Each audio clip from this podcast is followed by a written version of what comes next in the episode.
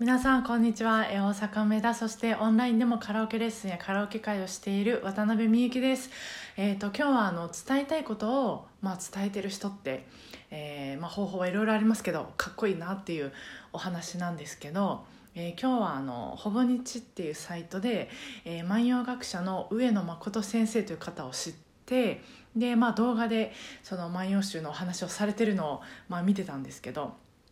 まあ声が素敵だなと思ってそれでおっと思ってそのままわーっとこう見見てしまってて。であの声なんですけど張りがめちゃめちゃあるんですよ。で聞きやすいんですけどなんかこう力が抜けてるっていうかふわっとされてる印象でそのこうゆるさとゆるさとか、まあ、柔らかさと力強さのバランスっていうのがなんか面白いなと思って、まあ、いいなと素敵だなと思って。であと話されてる時の、まあ、テンポが面白いなと思ってその。単語と単語の間の取り方みたいなのになんかこうすごいこう惹かれていって時間を忘れてもう見てしまってたんですけど。で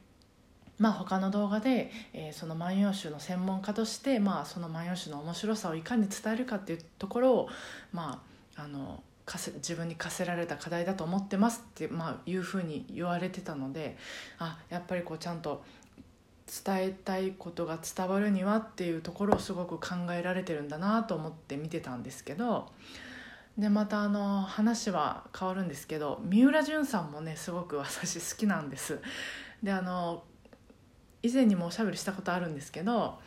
あの、まあ、もちろん話される内容がすごい内容っていうか、まあ、考え方とかなんかものの見方っていうのがすごく好きなんですけどあのねなんか声と話し方聞いたらその内容どんなことを話されてるにせよ、まあ、内容がどんなのであれあの声とね話し方聞いたらもうなんかププって笑っちゃうんですよね。まあ、気持ちが一気にこうあの明るくなるっていうか、まあ、ニュートラルなところにこう 戻してくれ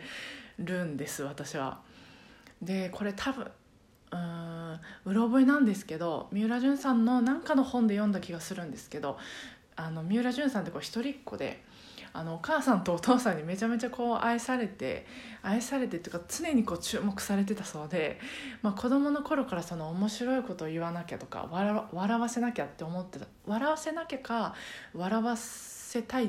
てどっちかかはちょっと分かんないんですけど、まあ、そういうことを思ってたそうででそれ伝わってますよねちゃんと。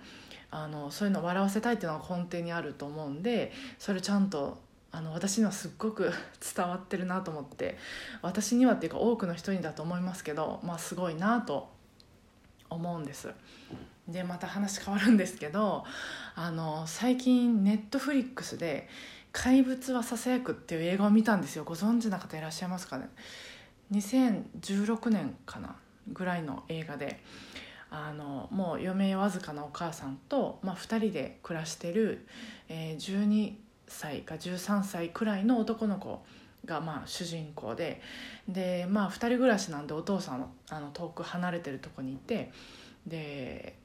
おばあちゃんともうまくいってなくてで学校でもいじめられててで毎日毎晩あの悪夢にうなされてるそんな時に怪物が現れてみたいな話なんですけど、まあ、ファンタジーのあのジャンルで言うとファンタジーだと思うんですけど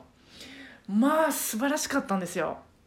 この原作の本も買ってこの監督さんの他の作品も見たぐらいもあのすごい心動かされたんですけどで原作の本読んでますます思ったんですけどまあこの本の内容をよくこんな映像にされたなと思ってもう本当に映像が美しくて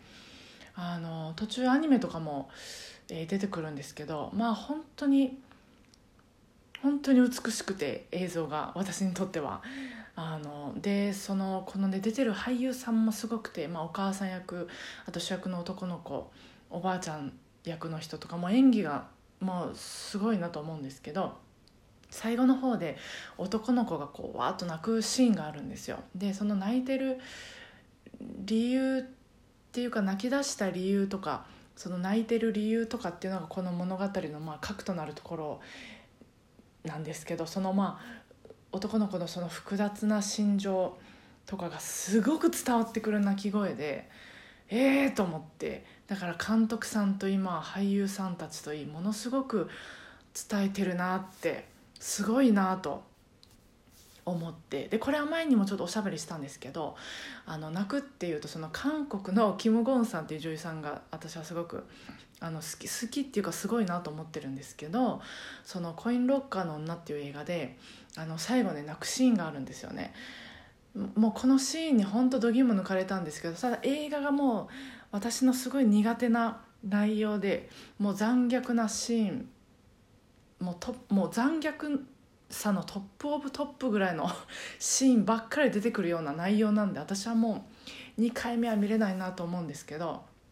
でもその泣くシーンっていうのはすんごく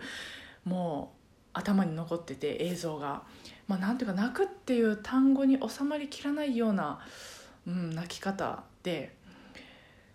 でそ本当それももうなんか、まあ、伝わってくるっていう言葉に収まりきらないぐらいもううわーってこう心動いたんですけどやっぱりそういうふうにしてこう、まあ、いろんな方法がありますけども、まあ、自分の頭の中にある、まあ、伝えたいことを伝えてる人ってまあすごいなと思ってました。でまあ私もその些細な会話でも、まあ、手を抜かずにちゃんと言葉を選んで、まあ、文章を作ってあの敬意を持って伝えていきたいななんて考えてた一日でした。えそれでは明日もお互いご機嫌に過ごせますように今日も聞いてくださってありがとうございました。お疲れ様でした。